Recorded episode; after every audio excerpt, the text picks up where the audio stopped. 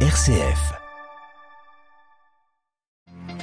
Situation humanitaire toujours critique à Gaza alors que l'armée israélienne poursuit son offensive contre le Hamas.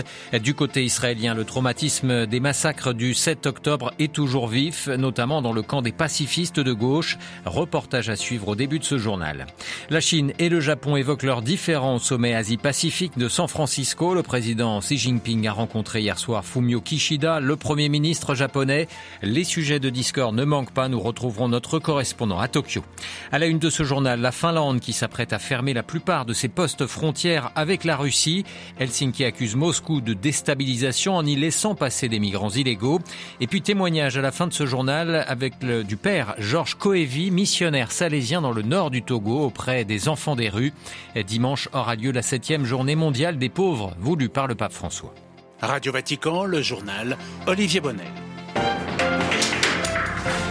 Bonjour, les combats acharnés se poursuivent toujours dans la bande de Gaza et la préoccupation sur la catastrophe humanitaire en cours ne retombe pas alors que des milliers de civils ont été pressés par l'armée israélienne ces dernières heures de se réfugier une nouvelle fois vers le sud de la bande de Gaza. Les principales agences humanitaires font part de leur scepticisme. La création de zones sécurisées, avec des guillemets, écrivent-elles, ne peut être unilatérale et doit avoir l'accord de tous les belligérants, déclare dans un communiqué commun le Commissariat de réfugiés de l'ONU, l'UNICEF ou encore l'ONU l'OMS. Alors que ce conflit se poursuit dans la bande de Gaza, le traumatisme du 7 octobre est toujours vif côté israélien, en particulier pour la gauche israélienne dont plusieurs militants ont été tués. C'est le cas de Viviane Silver. Initialement, ses proches pensaient qu'elle avait été prise en otage par le Hamas, mais son corps a été identifié il y a quelques jours. Elle a été tuée le 7 octobre chez elle au kibbutz Berry. Je vous propose le reportage d'Inès Gilles. Elle se trouvait aux obsèques de la militante. Dans le parc public du kibbutz Gezer, des centaines de personnes sont venues rendre un dernier hommage à Vivienne Silver. Des drapeaux israéliens sont hissés. Sur une petite scène, les proches se succèdent et évoquent la perte immense d'une femme décrite comme exceptionnelle.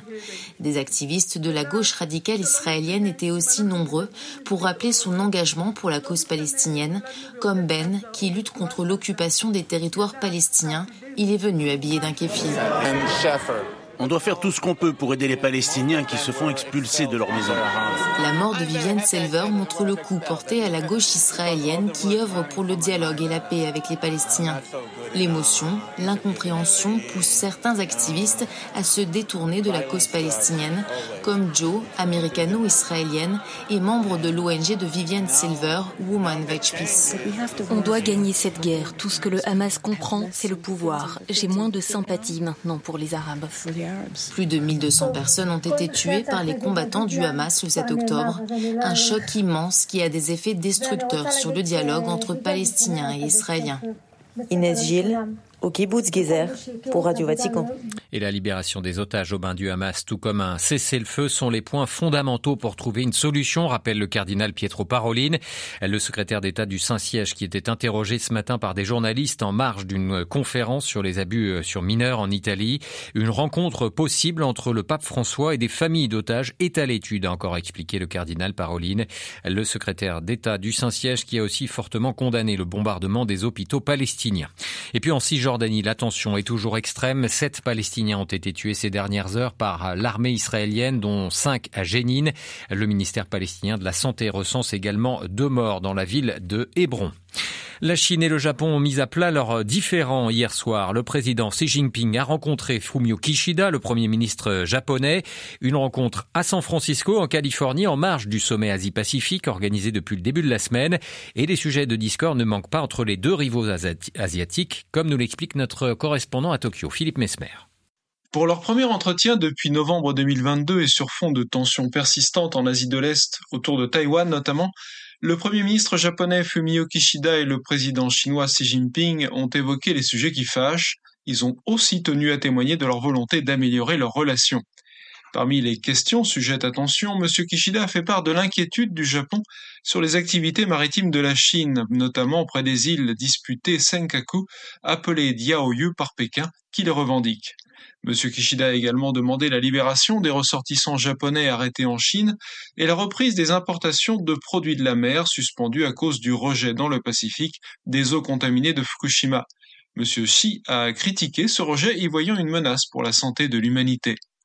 Preuve que l'entretien visait aussi à souligner une volonté commune d'avancer, le président chinois a plaidé pour que Tokyo et Pékin établissent des relations bilatérales apaisées malgré les différends territoriaux et historiques.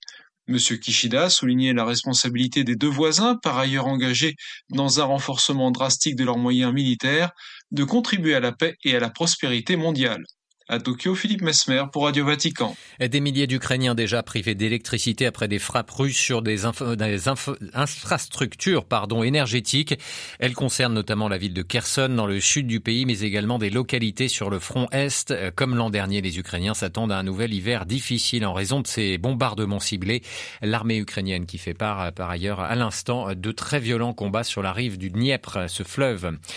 La Russie qui a entamé, elle, ses livraisons, des livraisons gratuites de céréales à des pays africains. Une annonce faite ce matin par Moscou. Les premiers pays concernés sont la Somalie et le Burkina Faso, a indiqué le ministère russe de l'Agriculture. Deux premiers navires de 25 000 tonnes chacun ont quitté les ports russes. Leur arrivée prévue d'ici la fin du mois de novembre. Les autorités russes qui prévoient de donner du blé au Mali et au Zimbabwe, à la Centrafrique ou encore à l'Érythrée. La Finlande, elle, va fermer dès ce soir et pour trois mois au moins les principaux postes frontaliers avec la Russie. Décision qui fait suite à l'arrivée inhabituelle de migrants sans papier ces derniers jours. Selon Helsinki, il s'agit d'une opération malveillante de la part de Moscou en représailles à son adhésion à l'OTAN. La correspondance régionale de Carlotta Morteo.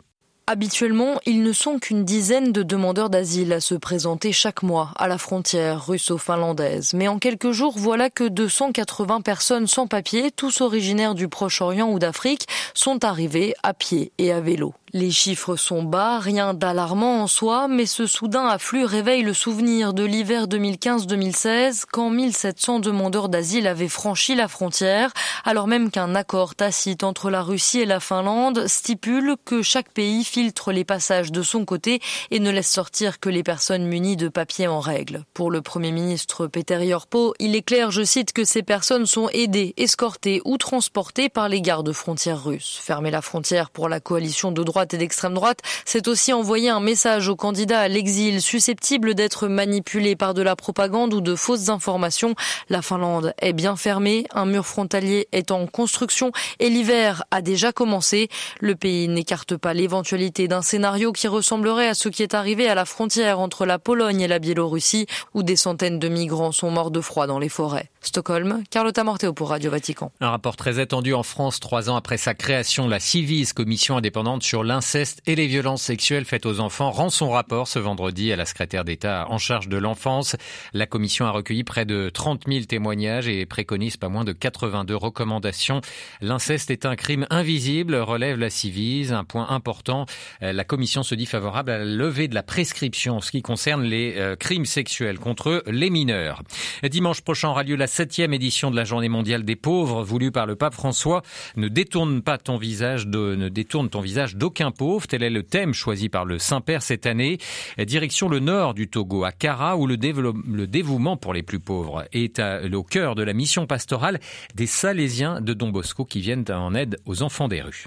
Certains sont orphelins de père et de mère et on les a laissés auprès de leurs grands-parents. Ils n'ont pas les moyens pour les nourrir. Donc, paf, ils se sauvent pour aller en ville et dans le marché pour trouver quelque chose à faire et manger. Il y en a qui viennent, c'est parce que ils sont maltraités dans les familles. On leur donne pas à manger, on les torture, ils font des, travaux rudes. Donc, ils quittent, ils fuient ces familles, les familles pour venir rester dans la rue. C'est le soir, à la tombée de la nuit, que on les rencontre facilement. Donc, on les voit regroupés ensemble pour dormir. Et avec le système salésien, on joue avec eux, on crée l'amitié et on leur demande pourquoi pas ne pas sortir de cette vie. Nous pouvons vous donner un lieu sûr pour vous abriter et dormir le soir et manger. Donc, ils acceptent cela. Nous les amenons à Saint-Ignace. Et petit à petit, ils se redonnent, ils commencent à redonner confiance pour dire, mais pourquoi ne pas reprendre l'école? Voir que les enfants veulent aller à l'école, mais n'ont pas les moyens. Voir qu'ils veulent apprendre un métier, mais n'ont pas les moyens. Vraiment, ça nous touche comme première pauvreté parce qu'il veut se préparer pour demain. Voilà le père Georges Coévi, responsable de la mission salésienne de Don Bosco dans le village de Kara au nord du Togo. Il était interrogé par Alexandra Sirgan.